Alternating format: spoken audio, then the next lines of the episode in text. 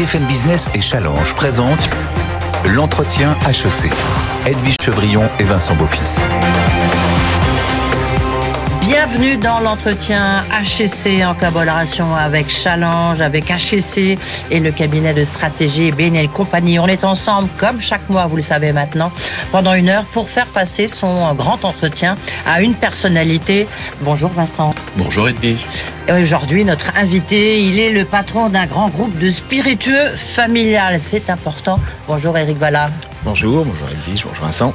Merci donc Edwige. Éric Valla, vous êtes le directeur général de Rémi Cointreau, un groupe, euh, un grand nom surtout euh, de, du monde des liqueurs en France. Vous faites un milliard de chiffre d'affaires et comme beaucoup de ces euh, groupes-là, vous faites beaucoup à l'étranger. Vous ne vendez que 2% en France et tout le reste donc sur toute la planète avec 70% sous les, différents formats, les différents flacons de Rémi Martin. Alors l'entretien sais, je vous le rappelle, rappelle, c'est un, entretien multicanal. On le retrouve dans le print de Challenge, mais aussi sur les sites de BFM Business et de Challenge, et puis le week-end à l'antenne de BFM Business. Merci d'avoir accepté d'être une invité. Ça, ça vous va à peu près quoi, pour l'instant? Vous êtes avec nous, très bien. Euh, mode d'emploi de cette émission, je vous le rappelle, quatre parties. Une première partie actualité, une deuxième partie plutôt business. Le brief de notre partenaire Bain et compagnie. Et puis, bien sûr, le redouté micro-trottoir avec les étudiants HSC et les questions des alumni. Tout de suite, les questions d'actu. L'entretien HEC avec Challenge sur BFM Business. Eric Vallard, l'élection présidentielle, ça y est, elle est derrière nous. Est-ce que pour vous, c'est toujours une période un peu d'incertitude? Évidemment, je ne parle pas sur le plan politique, mais sur le plan des affaires. Est-ce que vous l'avez ressenti? Est-ce que vous le redoutez? Parce qu'on sait pertinemment que la suite ne va pas être simple. Alors, incertitude euh, toujours, forcément. Est-ce qu'on le redoute euh, plus ou moins. Hein. Comme vous l'avez dit, une grande partie de nos activités se déroule aussi à l'étranger, même si nous produisons la majeure partie en France. C'est donc bien évidemment un, événement qui nous concerne, euh, dont l'impact est peut-être plus limité que certains autres événements euh, auxquels nous sommes confrontés euh, actuellement dans le monde. On va y revenir justement avec Vincent. Alors justement, quelle importance représente cette décision qui a été prise par les grands noms du luxe et du monde des alcools de ne plus vendre sur le marché russe? Qu'est-ce que ça représente pour vous, Rémi Cointreau? Alors le marché russe euh, et le marché ukrainien, qui pour des raisons différentes euh, n'est pas livré non plus, hein, c'est euh, moins de 2% de notre chiffre d'affaires, 1,5%. Donc l'impact business est relatif. Je dirais que c'est plus un impact humain. Hein. On a des équipes en Russie, en Ukraine. Euh, et pour lesquels évidemment euh, la situation est très difficile à gérer, surtout dans ce contexte d'absence d'activité. Et je dirais que cela a été euh, pour nous l'essentiel de l'impact aujourd'hui. Et puis il y a peut-être un impact qu'on verra plus tard, qui n'est pas encore arrivé, qui est celui de l'impact sur les coûts, sur la supply chain d'une manière générale. Bien sûr, on va y revenir. Juste rapidement, peut-être pour nos auditeurs et téléspectateurs, le, si on regarde la ventilation de votre chiffre d'affaires, on va parler de la Chine dans un instant. C'est quoi la ventilation de votre chiffre d'affaires? Les États-Unis, premier marché, 65% à peu près du chiffre d'affaires, suivi de la Chine à 20-23% du chiffre d'affaires. La grande Chine, on va dire, et l'Asie. Et puis enfin l'Europe, à 17% sont des chiffres arrondis. Alors justement, la Chine, on voit que la Chine est dans une situation très compliquée parce qu'il y a de nouveau euh, la crise de la Covid qui, qui, sévit. On voit ce qui se passe euh, à Shanghai, des événements euh, dramatiques. Est-ce que pour vous, ça a un impact forcément sur la consommation d'alcool et du spiritueux oui, oui, l'impact, est, euh, on peut pas le nier. Euh, à court terme, il est très important. Hein. Ce qu'on appelle le on-trade, hein, donc l'endroit où se passe la consommation sur place, les bars et les restaurants sont fermés. Euh, et puis en Chine, il n'y a pas cette même tradition qu'on peut avoir euh, dans l'Occident de consommer à la maison. On consomme quand on sort. Donc ça a un impact. J'ai tendance à le considérer comme un impact plus court terme, qui ne remet pas en question les perspectives en Chine, qui elles sont plutôt excellentes pour nos produits et nos métiers mais on a le sentiment qu'à l'intérieur de, de Rémi Cointreau, du coup, on fait davantage attention, pas simplement sur les États-Unis, mais aussi sur l'Amérique du Sud. Est-ce qu'effectivement, il y a de la part de, de la direction une volonté de pousser ces régions-là? L'Amérique du Sud. Euh, Attention, il connaît très bien l'Amérique du Sud, bah... hein, Vincent C'est une question presque personnelle, hein, passant. Alors, je vais essayer d'y répondre. Euh, de, alors, je connais bien aussi l'Amérique du Sud, pas euh, particulièrement en soi. Je dirais que là, c'est plutôt par marque et par marché qu'on va regarder. En tant que groupe, l'enjeu n'est pas là, mais si vous prenez une marque comme Cointreau, euh, qui est présente dans plus de 5 à 600 cocktails, en Amérique du Sud, il y a du potentiel. Mais je parlais de l'Amérique du Nord surtout en réalité. Pardon, alors l'Amérique du Nord, là effectivement, euh, c'est un marché euh, qui est important, qui va le rester, même si nos perspectives sont que la Chine gagne du terrain en proportion. les États-Unis restent notre premier marché en termes d'investissement. Oui, mais est-ce que vous voulez pas en faire davantage compte tenu de ce qui se passe aujourd'hui en Chine? Non, on en fait déjà beaucoup et depuis euh, plusieurs décennies. Euh, on a accéléré parce qu'on est dans une très bonne situation financière nos, investissements et on va poursuivre ces investissements. Mais euh, en Chine, on est impacté à très court terme. On garde nos perspectives d'investissement sur le marché chinois parce qu'il reste celui qui présente aussi de très belles perspectives de croissance. On, reviendra sur l'année 2022 et sur les marges. Juste, le chiffre d'affaires 2021 était de combien? Et puis les marques phares? 1 milliard d'euros, on va dire. Les marques phares euh, Rémi Martin, Louis XIII, Cointreau, et je ne sous-estimerai pas euh, nos whiskies qui sont en train d'exploser, ainsi qu'un gin euh, qui s'appelle le Botaniste, qui est aussi en train de connaître de très belles croissances. On y reviendra parce qu'évidemment, vous avez beaucoup investi sur le Botaniste. Une question sur le duty free shop parce que le business, enfin j'ai envie de dire, repartait. Il repart quand même un peu. Est-ce que ça se voit dans vos ventes de duty free shop? Oui, ça se voit. Les croissances sont rapides maintenant, mais ça reste euh, des niveaux d'activité très faibles. On continue à investir sur ce créneau parce qu'il est porteur d'image, mais à très court terme, euh, ça reste sur l'année à venir. nous, on a l'exercice fiscal décalé, hein, donc de mars, de avril à mars 2023 sur ce fiscal-là, on ne compte pas particulièrement sur le travel retail, même si on continue à investir sur ce réseau. Alors, lors de vos derniers résultats, vous avez précisément dit qu'effectivement, ils avaient été excellents. L'augmentation des volumes, on peut la comprendre compte tenu de ce qui s'est passé avec euh, le Covid, mais surtout, euh, il y a une très forte augmentation de la marge, euh, quelques 8 points si mes souvenirs sont bons. comment est-ce qu'en fait vous avez obtenu ce gonflement des marges? D'abord bénéficier de tendances qui préexistaient Covid, hein, mais que Covid est venu accélérer, comme la montée en gamme par exemple. Il y a une tendance qui consiste à boire moins, mais mieux qui nous est favorable et qui est favorable à la valeur, qui fait que l'intérêt se reporte plus sur nos produits et ça nous donne de la pricing power hein, que nous n'avions pas forcément autant. Euh, par ailleurs, je pense que les investissements très importants qu'on a fait derrière la désirabilité de nos marques et la qualité de nos produits nous permettent aussi, nous, euh, d'envisager euh, des positionnements prix qui n'étaient peut-être pas forcément possibles ou reflétés par le passé. Oui, en même temps, on voit bien, vous l'avez un peu mentionné, Eric Valla tout à l'heure, euh, il y a le retour de l'inflation, il y a les difficultés de production aussi. Euh, sur le verre, le prix du verre a beaucoup augmenté. Euh, vous avez besoin de verre, c'est clair. Est-ce que de combien est-ce que vous avez augmenté vos prix, vous, par exemple, sur une, vente de, de quoi, une bouteille de Alors ça dépend des produits. Rémi quoi, voilà. allons-y, allons-y. Bah, sur Rémi Martin, on est sur des augmentations de 8 à 10% par exemple, hein, voire plus sur certaines qualités très haut de gamme, et ça n'a pas d'impact négatif sur les volumes. Euh, parce qu'aujourd'hui, je pense que la désirabilité de la marque est très forte. Et pardon, j'ai oublié de le citer. Quand je disais, euh, je parlais des tendances qui préexistaient Covid, boire moins, mais mieux. Donc c'est vraiment une tendance de montée en gamme qui nous est très favorable et qui nous donne cette possibilité-là aujourd'hui. Oui, d'accord. Donc vos prix, grosso modo, c'est 8 à 10 sur le cognac, ce sera moins important sur certaines autres catégories parce qu'on a une vraie stratégie de portefeuille aussi. On peut sur pas les le groupe au cognac. Pardon, sur les négociations commerciales avec la grande distribution, vous, en êtes où? On sait qu'il y a eu des négociations qui ont été closes. Elles se sont réouvertes avec tout ce qui se passe. Euh, Alors nous, comme on clôture euh, fin mars, euh, elles viennent de se terminer. Hein, donc elles, sont, elles sont en train d'être mises en œuvre et ça se passe plutôt bien. Euh, y compris dans des marchés plus difficiles, hein, comme, euh, comme la France, la Belgique ou l'Allemagne, qui sont des marchés de grande distribution euh, plus complexes. encore une fois, c'est plus important sur le cognac que ça ne l'est sur le reste de nos, de nos produits. Hmm. Alors quand on regarde la manière dont vous avez traversé ce Covid, en, en bourse, en fait, vous l'avez beaucoup mieux traversé que certains de, de vos concurrents. Votre progression, par exemple, est trois fois plus élevée que celle de Pernod Ricard. Qu'est-ce que vous faites de mieux que les autres? Toujours très difficile de se comparer. Ce que je peux déjà vous dire, moi, une chose qui m'a beaucoup frappé parce que je venais d'arriver, je suis arrivé un mois avant le déclenchement de Covid et trois mois en Europe, c'est que la première chose que m'a dite la famille d'actionnaires de référence, les Herrières Dubreuil, oui. les Dubreuil, c'est euh, Eric continue à travailler la vision à long terme. Au moment où toutes les usines étaient fermées dans le monde entier en même temps, où le carnet de commandes en avril était à moins 75%, le message était continuer à travailler votre vision à long terme.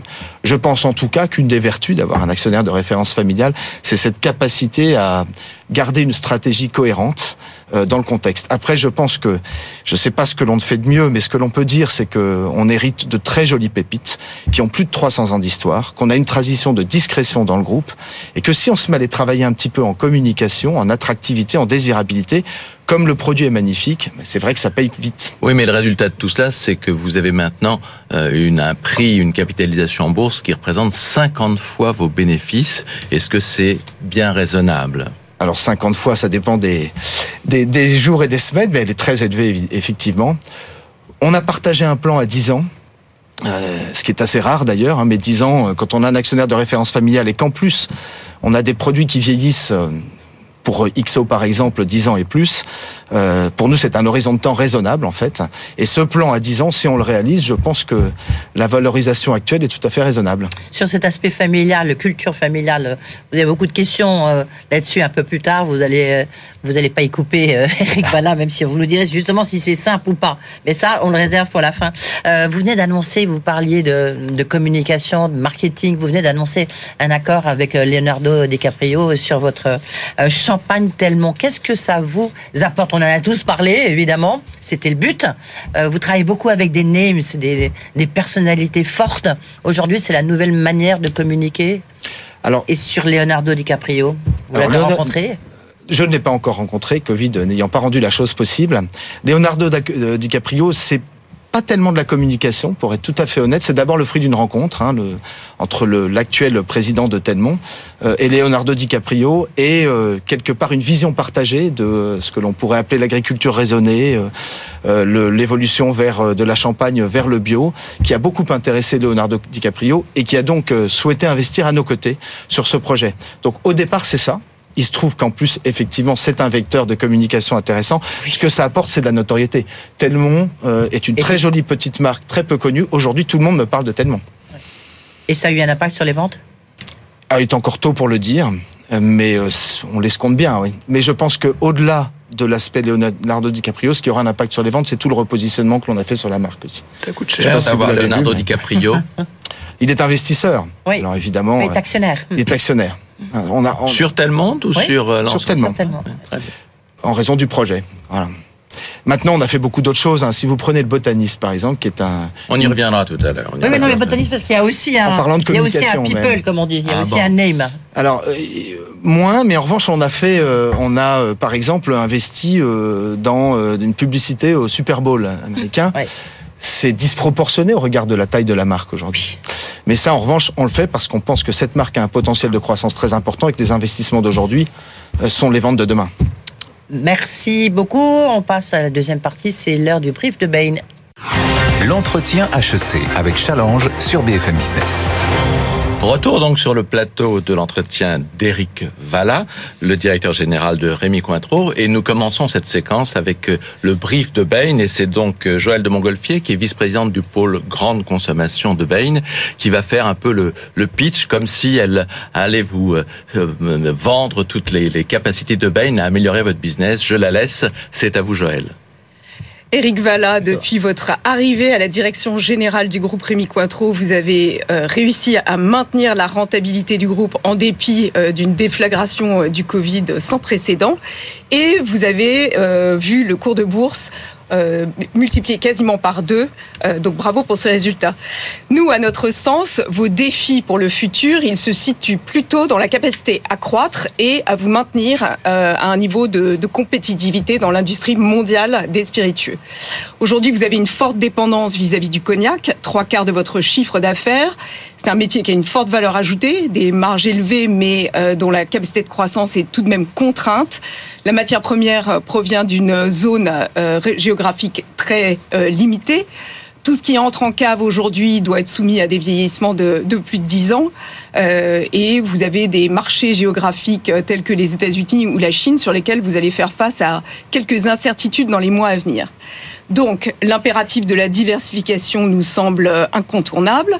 Aujourd'hui, vous l'avez évoqué, vous avez un quart de votre chiffre d'affaires sur des marques euh, de whisky, de liqueur, et puis une marque de gin. Euh, c'est un segment qui est, sont des segments qui sont très combattus. On pense qu'on estime qu'aujourd'hui, il y a plus de 250 marques de whisky dans le monde, plus de 6000 marques de gin. Euh, sont des segments qui opèrent aussi avec une rentabilité inférieure de moitié à celle du cognac. Donc aujourd'hui, dans le marché, vous faites un peu figure de petit pousset. Vous avez des concurrents absolument redoutables qui ont un effet de taille ou un avantage de taille sur vous considérable. Euh, le leader mondial Diageo fait 13 fois la taille du groupe, Pernod Ricard 9 fois, Moet Hennessy 6 fois. Ils ont tous les trois des portefeuilles larges, diversifiés, avec des marques renommées, prestigieuses, des accès privilégiés aux canaux de distribution. Euh, et par rapport à ça, vous semblez légèrement désavantagé pas de position franche de leadership, même dans le cognac, votre métier historique, et toutes vos marques ne sont pas aussi prestigieuses que Rémi Martin, Louis XIII ou Cointreau.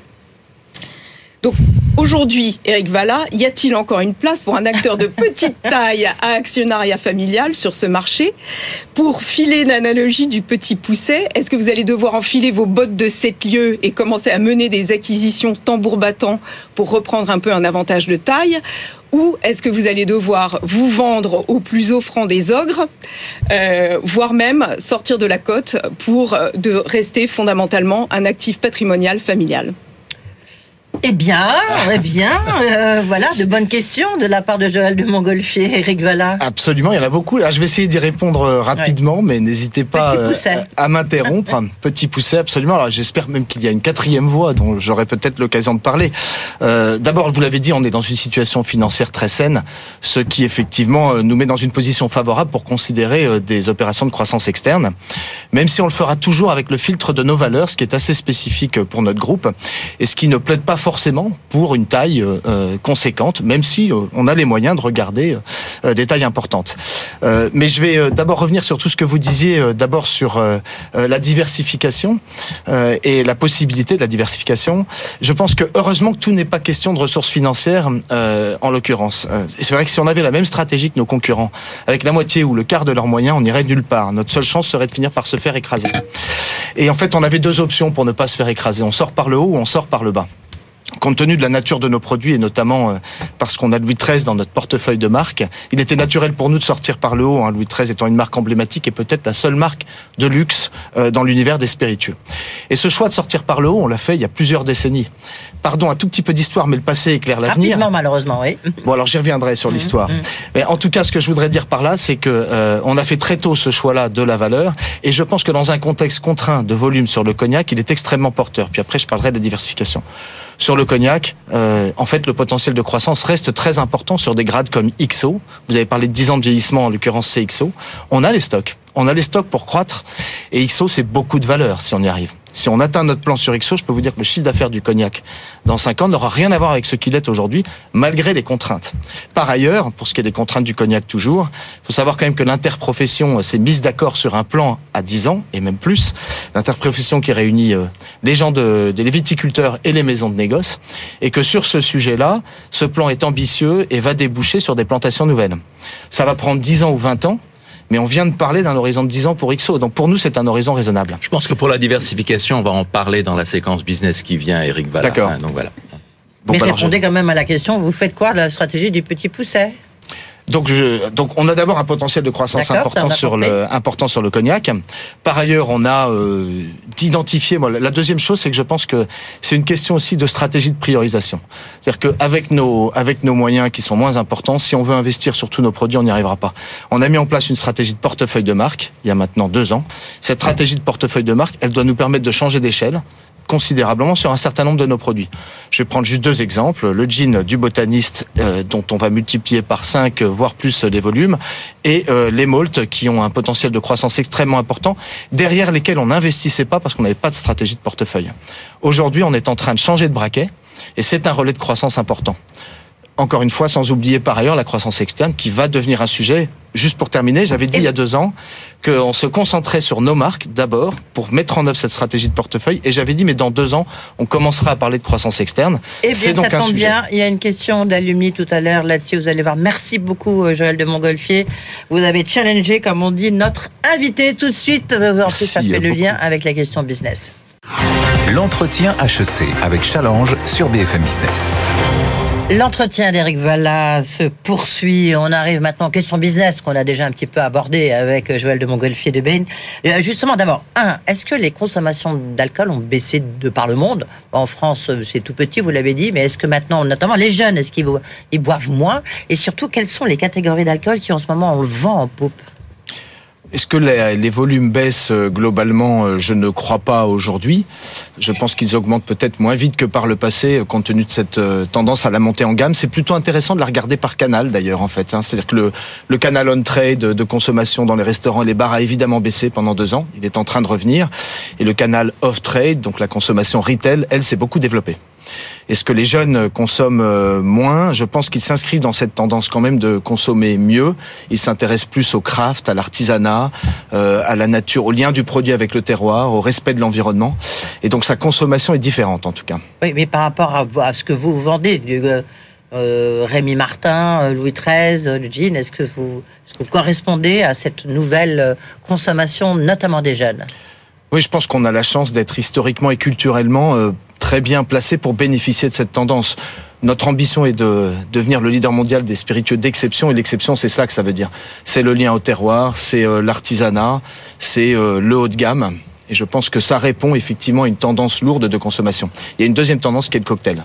Alors, Alors là, j'y viens justement parce qu'effectivement, je lis dans un excellent journal, Challenge. Il fait toujours sa pub, hein, vous inquiétez pas. Que Pernod Ricard, pardonnez-moi de citer un concurrent, se grise au sans alcool ou au low alcool. Et notamment qu'ils ont mis en place effectivement un gin, euh, je crois que c'est Beefeater, qui n'est pas à 40 degrés mais à 20 degrés. Est-ce que dans le développement par exemple de The Botanist, dont vous nous parliez tout à l'heure, vous avez prévu un chemin de ce type?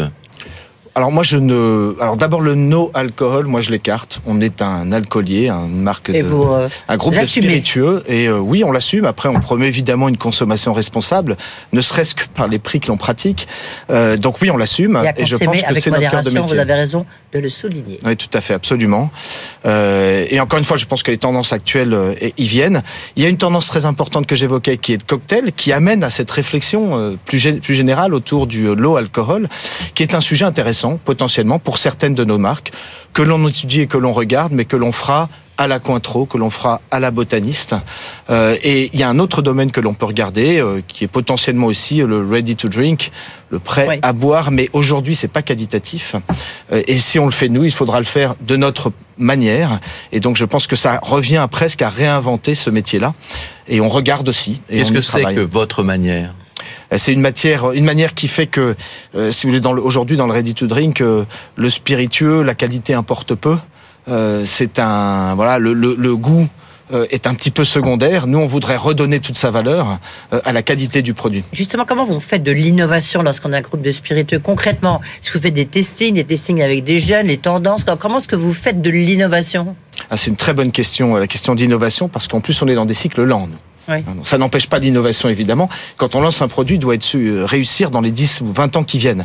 Donc ce sont des lancements très importants, parce qu'il n'y a pas de zapping d'un produit à l'autre. Donc c'est très important de partir effectivement d'études clients, d'autant qu'on n'a pas l'accès, à part pour une marque comme Louis XIII, et j'y reviendrai peut-être, mais on n'a pas l'accès au client final. Donc les études et les enquêtes euh, euh, clients sont très importantes, et on en fait évidemment beaucoup. Maintenant, l'innovation, ça n'est pas que le produit. Aujourd'hui, justement, dans un métier où l'accès au client final est limité, l'innovation, elle est aussi là. Elle est dans la distribution distribution de nos produits. L'innovation, elle peut être dans la relation client, elle est en amont dans l'agriculture raisonnable euh, et le respect de l'environnement. Quand vous dites un whisky fait dans les Alpes, est-ce que c'est pas un peu tiré par les cheveux? Parce que là, on a, on n'atteint pas un peu les limites de la communication, du marketing. Non, alors parce qu'il se trouve qu'il est fait dans les Alpes, mais ce whisky va beaucoup plus loin que ça. Il, le, le, le, fondateur, qui est encore chez nous aujourd'hui, Frédéric Revol, est capable de vous dire de quel champ vient l'orge. Donc ça va beaucoup plus loin que de dire que c'est un whisky dans les Alpes. C'est la traçabilité totale, la transparence totale et dans le respect le plus euh, total de l'environnement. C'est d'ailleurs très compliqué à gérer euh, et ça limite pour le coup le potentiel de volume, mais c'est une très belle histoire pour le groupe et on apprend beaucoup de cette démarche-là. Donc euh, le whisky des Alpes dit comme ça, ça peut paraître anecdotique, mais non. D'autant que vraiment, encore une fois, la, la, la provenance est totalement identifiée. Et nous croyons qu'il y a un impact du terroir sur la qualité organoleptique des produits. Alors à l'inverse, Eric Valla, vous avez un produit qui est incroyablement établi, installé, je dirais même un peu vieillot euh, si j'exagérais, c'est Cointreau. Et pourtant, quand on voit vos résultats, vous avez développé ce produit de plus de 50%. Comment vous avez fait ça avec effectivement euh, la bonne vieille bouteille carrée que tout le monde a dans ses fonds de placard? Alors bon, une bouteille, une bouteille iconique, si on l'anime bien et on l'active bien, ça peut être une force. Hein. C'est en l'occurrence c'est le cas pour Cointreau. Mais Cointreau peut paraître peut-être effectivement très associé à la Chandeleur, par exemple en France. Mais je parlais, je parlais d'explosion du cocktail c'est une opportunité formidable pour Cointreau. Parce que Cointreau est dans plus de 500 cocktails. Et la Margarita, qui est le premier cocktail au monde, peut-être pas en France, mais au monde, Madame Margarita, qui a donné son nom à ce cocktail, elle ne le faisait qu'au Cointreau. Et donc, on est reparti de la Margarita, puisqu'on a une crédibilité très forte, pour rebâtir cette légitimité de Cointreau dans le cocktail. Et c'est à l'origine de ce, de la rajeunissement de la marque et de son explosion par ailleurs. Alors, on l'évoquait tout à l'heure avec euh, notre ami euh, de Bain, que vous avez des géants en face de vous. Euh, comment est-ce que vous pouvez lutter avec eux alors qu'ils ont des réseaux et des arguments que vous n'avez pas? Par la différenciation. La différenciation par le produit, ça commence par là. Il faut un produit. C'est Hermès face à LVMH, quoi, grosso modo. Oui, oui, euh, j'aime beaucoup la comparaison. euh, et on, a, on a été euh, une fois cité comme le Hermès des spiritueux. Donc euh, c'est évidemment, ça fait notre fierté. Mais pour ce qui est de la différenciation, euh, c'est pas seulement par le produit c'est aussi par exemple par la distribution, parce que c'est vrai que sur certains canaux, euh, on va être confronté à des groupes beaucoup plus grands qui ont beaucoup plus de moyens. Mais avec Louis XIII, on a une opportunité exceptionnelle qui est de réinventer un petit peu notre métier aussi, dont la distribution est très traditionnelle aujourd'hui. Si vous prenez Louis XIII, moi mon ambition, c'est une ambition folle, mais on travaille pour ça, c'est que dans 10 ans, on soit à 90% sur un modèle retail où on distribue, on contrôle notre distribution. Dans vos propres boutiques On sait à qui on vend. Alors un modèle retail, ça veut dire nos propres boutiques, ça veut dire nos propres grands vendeurs, ça veut dire euh, nos propres e-boutiques. Et nous, on est peut-être un petit peu pionniers dans ce domaine-là parce qu'on a Louis XIII, et là on n'est pas en concurrence. Et là, on va se battre contre les autres marques de luxe. C'est une autre forme de concurrence. On a ouvert une boutique Louis XIII, juste pour votre information, à Kong Place, qui est le mall de référence en Chine à Pékin. On a ouvert au premier étage, entre Fendi et Vuitton et ça cartonne. Voilà, donc l'univers de concurrence pour une marque comme Louis XIII, par exemple. C'est un changement stratégique énorme quand même pour, pour ah votre groupe. Alors attention, hein, tout ce qui est valable pour Louis XIII ne l'est pas pour Cointreau, et c'est là que la stratégie de portefeuille est importante. Mais en revanche, ça peut faire de nous un pionnier dans euh, la distribution. Et, je pense que c'est un élément de différenciation majeur. Vous parlez beaucoup d'histoire, de temps long, puisque évidemment vous travaillez sur des produits de, temps long. Euh, qu'est-ce que ça change d'avoir un, un contrôle familial? Donc, c'est un Rémi Cointreau étant en bourse, bien sûr, mais contrôlé par les arrières du Breuil. Mais comme beaucoup euh, de, groupes, on parlait de Pernod Ricard, LVMH, euh, est-ce que, qu'est-ce que ça change d'avoir un contrôle familial? Alors, moi, j'ai toujours travaillé pour des groupes familiaux. Oui, Absolument. Mais je vais, euh, je vais, je vais vous répondre en tout cas ce que, ce que pour moi ça apporte, hein, ce que ça change. Ça, c'est pas facile, évidemment, hein, puisque une famille, c'est un certain nombre de personnes euh, avec des sensibilités différentes. Mais quand on a euh, une famille dont c'est la quatrième génération qui aborde son métier avec à la fois toute la connaissance et toute l'humilité, en fait, ça permet de se nourrir et d'apprendre de cette expérience familiale, mais aussi de se projeter dans le long terme. Euh, on est coté, donc on a des contraintes à court terme, ça nous impose flexibilité, rapidité, agilité, mais on a aussi un actionnaire de référence qui nous permet de nous projeter dans le long terme. Je reviendrai pas sur l'exemple que j'ai donné tout à l'heure, mais qui m'avait beaucoup frappé au début de la crise Covid. Dernière question Oui, c'était lié à votre décision de vous doter d'une raison d'être, effectivement, en 2020. Et puis, je crois que savoir que votre maison de whisky est également une bicorp, c'est euh, euh, euh entreprises qui sont bien sous tout rapport. Qu'est-ce que ça a comme importance? Est-ce que c'est pour sacrifier à une marotte de euh, communication aujourd'hui?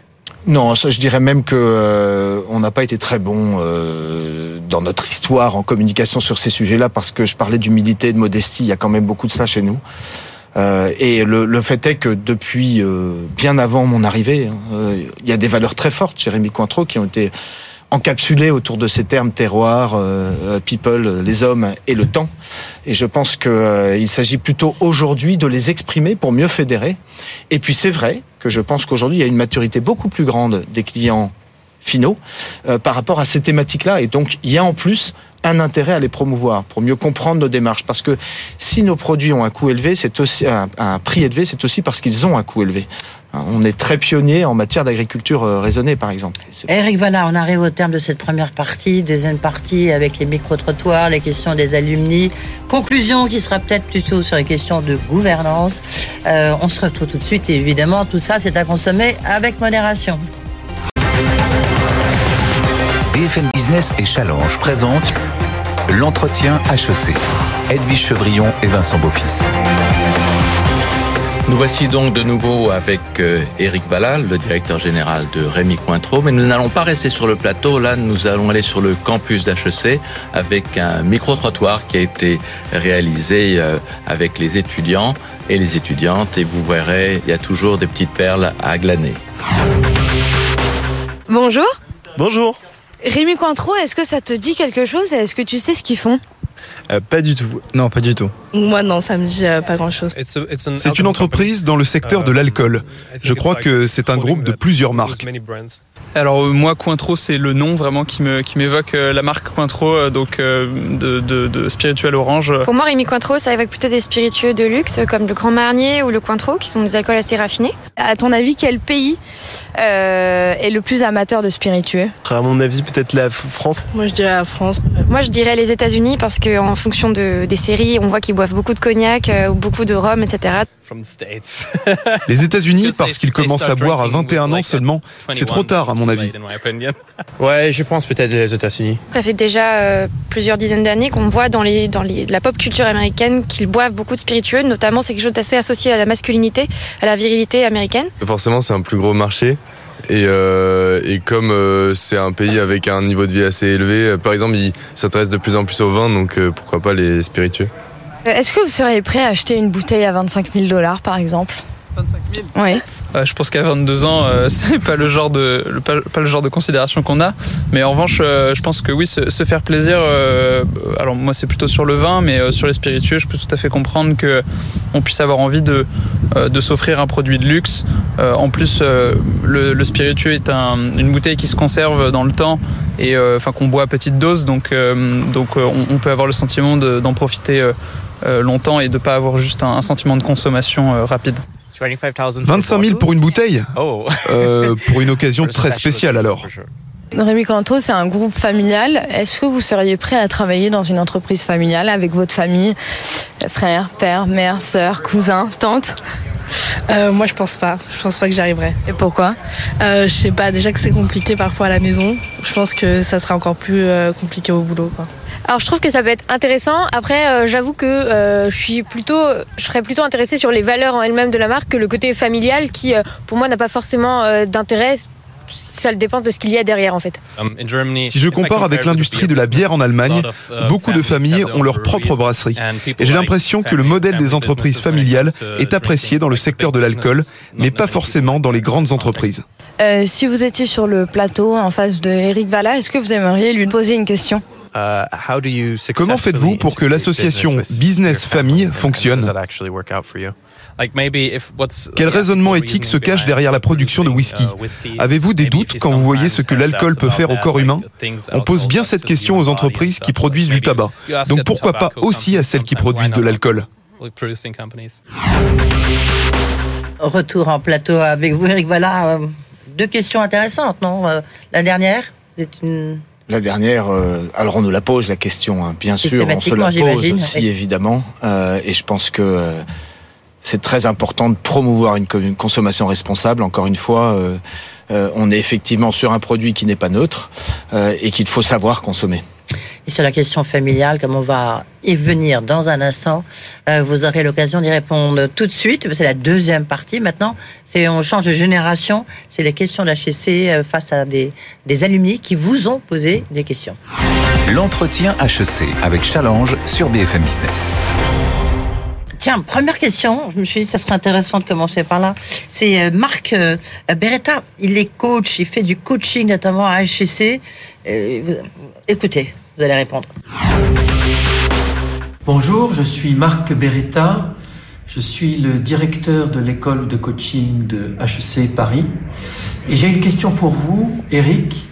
Eric, vous êtes président président demande beaucoup d'énergie. Quels sont vos secrets pour garder votre énergie et votre motivation tous les jours? Un peu d'introspection. L'énergie euh, facile, le sport et la famille. Voilà, j'ai fait partie de mon équilibre. Euh, donc euh, c'est comme ça que je tiens et que j'évacue la pression et que je garde l'énergie. La motivation, quand on a la chance de travailler pour des marques tricentenaires et d'avoir un tel héritage entre ses mains, elle est assez naturelle. Ça suffit. Pour la motivation, oui. Après, moi, je suis très motivé par les hommes et les femmes. Donc c'est vrai que la plus grande source de motivation, ce sont mes équipes. Euh, derrière. Et quand on voit euh, au poste où on est l'impact que l'on peut avoir, parce qu'on est à la fois un grand groupe et un petit groupe, 2000 personnes dans le monde, on peut avoir un impact sur son organisation, c'est extrêmement motivant. Alors la deuxième question vient de Étienne Casara et elle a lié, elle a trait, pardonnez-moi, justement à cet aspect de la premiumisation, de la, de l'augmentation constante des prix. Je lui laisse la vous poser. Bonjour, Étienne Casara, HEC 2011, responsable investissement chez ICG. Ma question pour vous, Eric, comment faites-vous pour démocratiser la consommation de spiritueux dans un marché où les prix ne cessent d'augmenter? Oui, alors d'abord, le, prix, hein, c'est la conséquence, c'est pas l'outil de la montée en gamme. Autrement dit, quand le prix est élevé, il faut qu'il y ait de la justification derrière. C'est un premier élément. Oui, mais l'outil aussi euh, justifie un prix. Oui, absolument, c'est ça. Mais, donc c'est le premier élément de justification de la réponse, c'est que pour moi, ce qui justifie le prix, c'est pas juste de dire euh, et de clamer qu'on est luxe, c'est euh, notre patrimoine, notre histoire, la qualité du produit, la qualité d'expérience euh, et les valeurs que portent les marques. Oui, mais elles n'ont pas changé. Et pourtant, vous arrivez à le traduire par une augmentation constante des prix. Si elles sont encore là après 300 ans, c'est qu'elles changent, elles s'adaptent. Euh, pas le produit en lui-même, hein, et encore, il y a des nouveaux produits qui arrivent.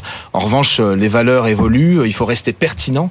Et je pense que c'est ça que portent les marques, c'est au-delà du produit, les valeurs. Et je pense qu'aujourd'hui, euh, à une époque, on pouvait acheter un logo, puis ensuite on s'est intéressé à un produit de qualité, et maintenant, on le voit bien, moi j'ai trois filles qui ont 27 ans, 25 ans et 22 ans, les valeurs sont importantes, les valeurs que portent les marques. Et c'est là que je pense il y a matière aujourd'hui à bâtir de la désirabilité qui fait que l'achat n'est pas que rationnel, il est aussi irrationnel entre guillemets parce que ben, il y a du plaisir, il y a euh, de la correspondance avec qui je suis, etc. Et donc je pense que ça y contribue.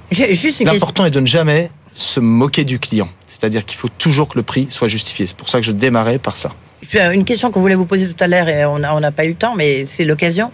Vous venez de chez Richemont. Est-ce que aujourd'hui, pour diriger un groupe comme le, vôtre, comme Rémi Cointreau, il faut mieux venir du luxe ou de la conso et de la consommation? Euh, je pense qu'il faut un sens produit fort, un sens des marques fort et des valeurs, parce que dans un groupe familial, ces valeurs, elles sont incarnées d'abord par la famille et on se rend bien compte chez nous, peut-être plus que dans d'autres groupes, que les valeurs, on y adhère ou on n'y adhère pas. Euh, donc, euh, pour comparer ensuite euh, à Richemont ou de la distribution, je pense que on n'est ni un groupe de luxe, ni un pur groupe de vins et spiritueux on est entre les deux. Et donc c'est pour ça que je pense que c'est la sensibilité qui compte plus que le profil. Il est certain que pour l'ambition Louis XIII, par exemple, le, passé que j'ai pu avoir est, est une aide, c'est sûr le luxe. Question d'Alain. Tiens, on va parler justement de croissance euh, externe. Il a des idées pour vous. Bonjour, je m'appelle Alain Caradoc, HEC 70. Je suis animateur du hub luxe et cosmétique HEC Alumni. Cher Eric, tu sais que j'apprécie beaucoup humainement et professionnellement ton parcours. Et j'ai une question concernant la stratégie industrielle que tu peux développer, ou qui est souhaitable de développer dans une maison comme la tienne, euh, dans les années à venir. Euh, on sait que beaucoup de maisons de luxe ont cherché à intégrer leur supply chain et également leur distribution. Euh, on sait également aujourd'hui, ce sont des, des rumeurs qui, qui, sont persistantes, que le capital de la maison Baccarat est en cours de, de restructuration. Est-ce que ça ferait sens pour Rémi Cointreau de se rapprocher euh, de ce dossier par rapport à une intégration donc de, fournisseurs essentiels euh, de flacons de, cristal, notamment quand on sait que euh, le, Louis XIII, qui est votre marque emblématique, est fabriqué justement à Baccarat. Merci pour ta réponse. Alors? Alors se rapprocher, oui, toujours. se rapprocher du dossier, c'est une autre question. Je pense que j'ai beaucoup, évidemment, de respect pour les savoir-faire de Baccarat qui ne sont pas les nôtres. Et je, moi, c'est clair. Voilà. Donc, je pense que l'important pour nous est évidemment de bien travailler avec Baccarat. On est un partenaire historique de très longue date. Si je raisonne en tant que groupe Rémi Cointreau, ça n'est pas notre cœur de métier, ça n'est pas notre savoir-faire. Et par ailleurs, j'ai toujours un peu de... J'achète totalement le raisonnement sur l'intégration et avec Louis XIII, on va aller jusqu'à intégrer la distribution. Je pense que Baccarat, euh, c'est d'abord une très belle marque euh, dans le monde et qu'elle a aussi son existante propre.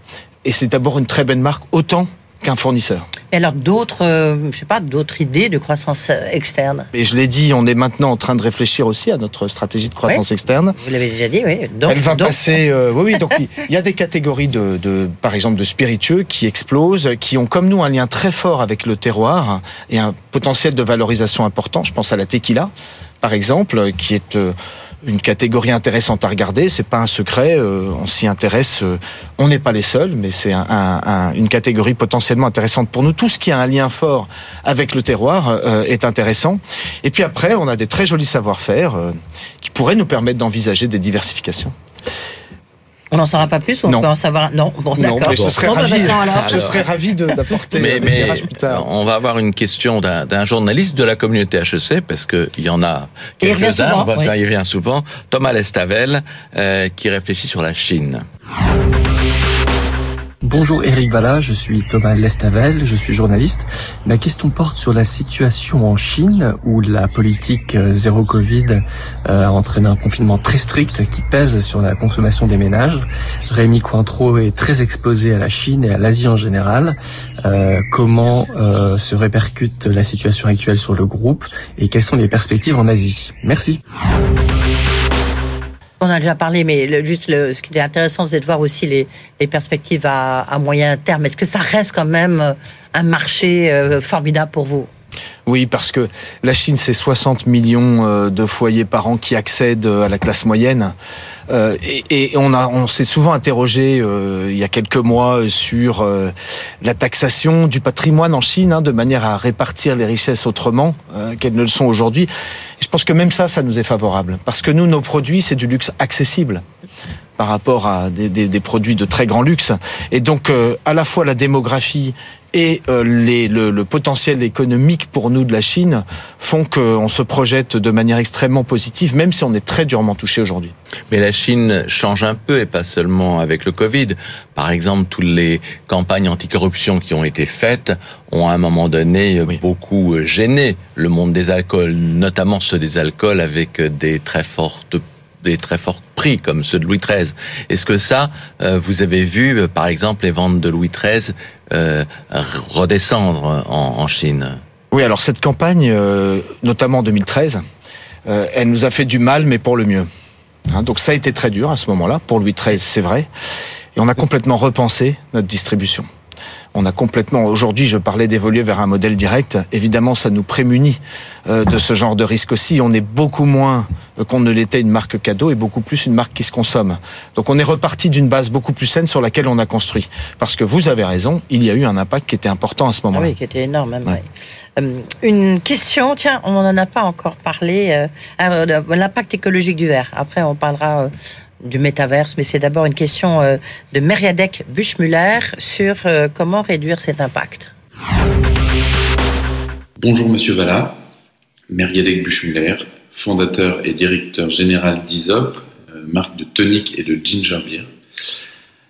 donc ma question est la suivante quelle est selon vous la réponse que doivent apporter les marques productrices de spiritueux ou autres, et donc de verre, pour réduire leur impact énergétique euh, et, écologique.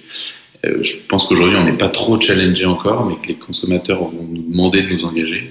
voilà. Et ma question porte sur vraiment la partie distribution, distributive des produits. Je vous remercie. Cette question est très intéressante parce que on parle beaucoup de la réduction de l'empreinte carbone. Et si on veut être tout à fait honnête aujourd'hui, les scopes 1 et 2 qui sont les scopes qui nous concernent nous, c'est-à-dire ce que nous, on émet avec nos usines, euh, avec nos euh, comme euh, comme émission de carbone, c'est 7% du total. Et effectivement, le packaging, la supply chain c'est et d'autres, mais c'est le reste. Et donc c'est très important de s'attaquer à ce sujet-là. Il y a deux manières de s'y attaquer pour moi. En tout cas, il y en a probablement d'autres, mais sur lesquelles en tout cas on travaille d'arrache-pied. La première, c'est en amont. Donc le verre. Le verre, on commence à lancer euh, des bouteilles en verre recyclable, à étudier de nouveaux matériaux. On s'est donné pour objectif en 2025 d'avoir 100% de nos bouteilles éco-conçues.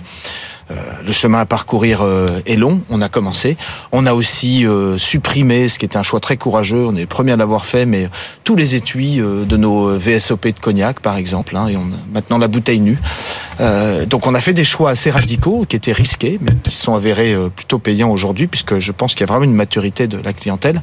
Puis après, il y a la question de l'aval, c'est effectivement, est-ce qu'on récupère nos bouteilles, comment est-ce qu'on peut les récupérer, etc., qui est un sujet que l'on travaille par exemple en Chine. Pour être tout à fait honnête, au départ, c'était à cause de la contrefaçon.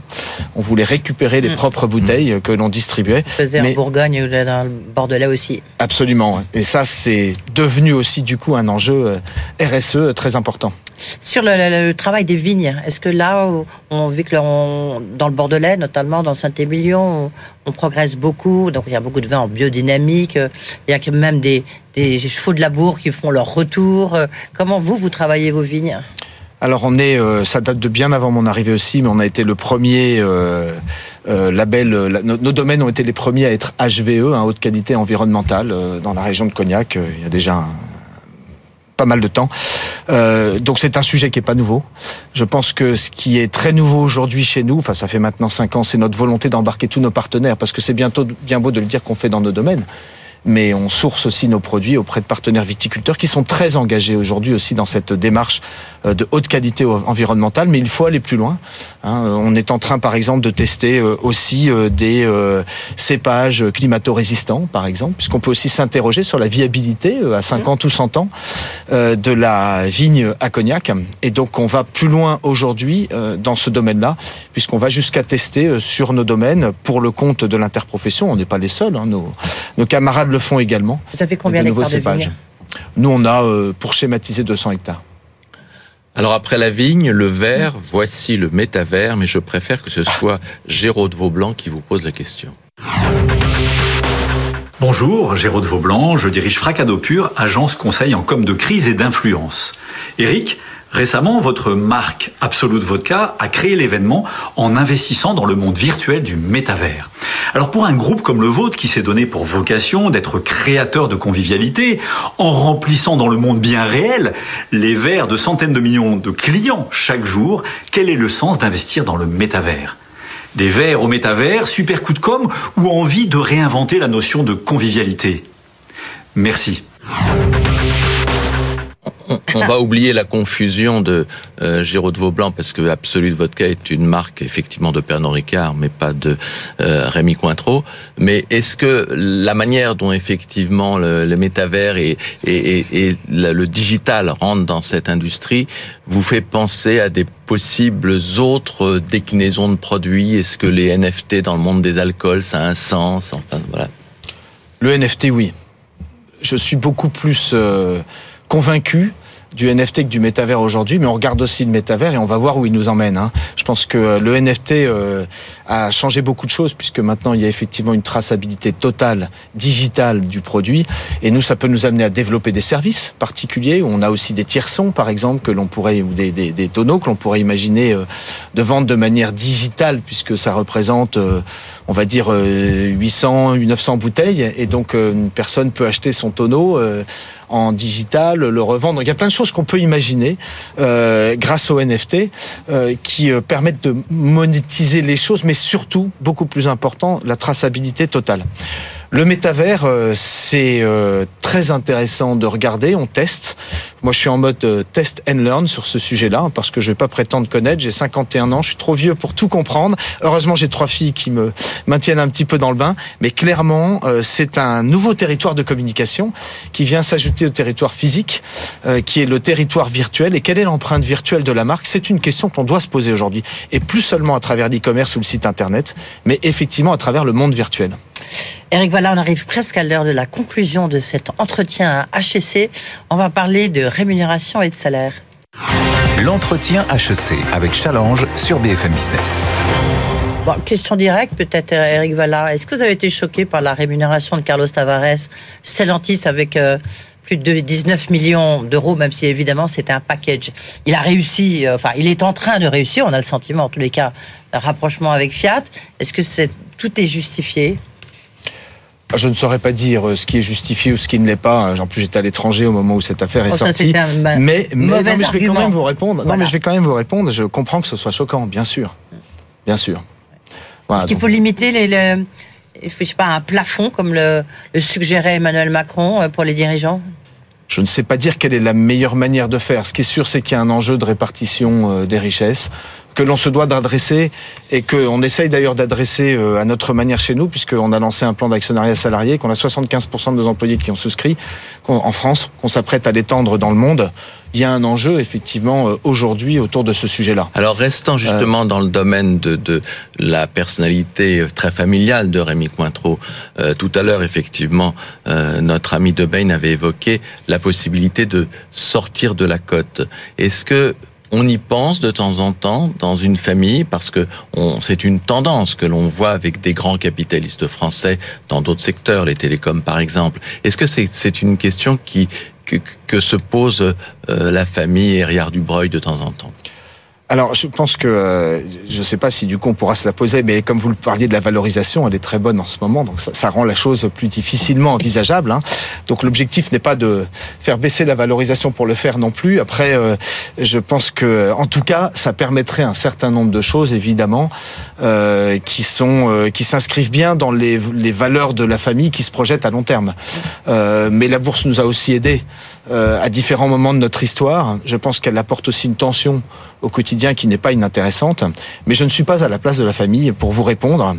Euh, voilà, en tant que en tant que directeur général, en tout cas, moi, je suis intéressé par cette cette ambivalence euh, qui peut être soit un dilemme, soit une opportunité. À nous d'en faire une opportunité. Y a, vous me tendez une perche, je la saisis, Eric. Voilà, il y a eu pas mal de directeurs généraux qui se sont succédés à la tête de Rémi Cointreau. Est-ce que c'est difficile d'être un directeur général qui n'appartient pas à la famille dans un groupe familial? Je ne pense pas, parce que si vous regardez les 20 dernières années, euh, ça a toujours été des directeurs généraux qui n'étaient pas euh, de la famille. Euh, voilà, à partir de, des années 2000. Je pense que la famille aujourd'hui, je pense, hein, puisque je ne suis pas à leur place, mais a fait le choix, en termes de gouvernance, d'agir en actionnaire et de laisser le pilotage des affaires aussi haut. Et je pense qu'aujourd'hui, voilà, ça se passe bien en tout cas. Moi, je ne le vis pas au quotidien comme une une difficulté où je ne ressens pas de pression euh, à ce sujet-là. Alors pour boucler la boucle, et puis comme on a beaucoup parlé de, rémunération dans cette conclusion, on a commencé avec euh, le résultat de l'élection présidentielle, et une des euh, propositions qu'a fait Emmanuel Macron est de mettre en place ce dividende salarial obligatoire. Ça va au-delà de ce qu'est la situation de chez Rémi Cointreau, où vous avez pas mal de gens qui sont actionnaires. Mais est-ce que ça vous semble une notion intéressante, justement, pour essayer de faire baisser la tension sur ces questions euh, euh, d'inégalité des rémunérations? La notion est intéressante. Je ne sais pas juger de difficultés de mise en œuvre, etc. Ce qui est certain, c'est que je pense qu'on a tous la responsabilité de réfléchir à cette répartition des fruits de la croissance. On y a beaucoup réfléchi nous-mêmes, hein, à travers des accords récents sur la participation, euh, des formules dérogatoires plus favorables, à travers euh, euh, des primes qui ont pu être allouées compte tenu de nos bons résultats, etc. Je pense en tout cas que c'est un enjeu auquel on ne peut pas tourner le dos. c'est certain. Après, encore une fois, je pense que dans un groupe familial, euh, il y a dès le départ peut-être une prise en compte de cela, euh, peut-être hérité d'un paternalisme du 19e siècle, dont il n'y avait pas que du mauvais. Hein, mais c'est vrai que je pense que euh, l'entreprise est aussi une famille, peut-être encore plus dans le cas d'un groupe familial qu'il ne l'est dans un groupe purement coté. Merci, merci Eric Vallard, merci aux équipes d'HPC, merci aux équipes de BFM Business et à William Baudry euh, qui a préparé cette émission. Rendez-vous le mois prochain. Merci Edwige et merci Eric. Merci beaucoup. Merci. L'entretien HEC avec Challenge sur BFM Business.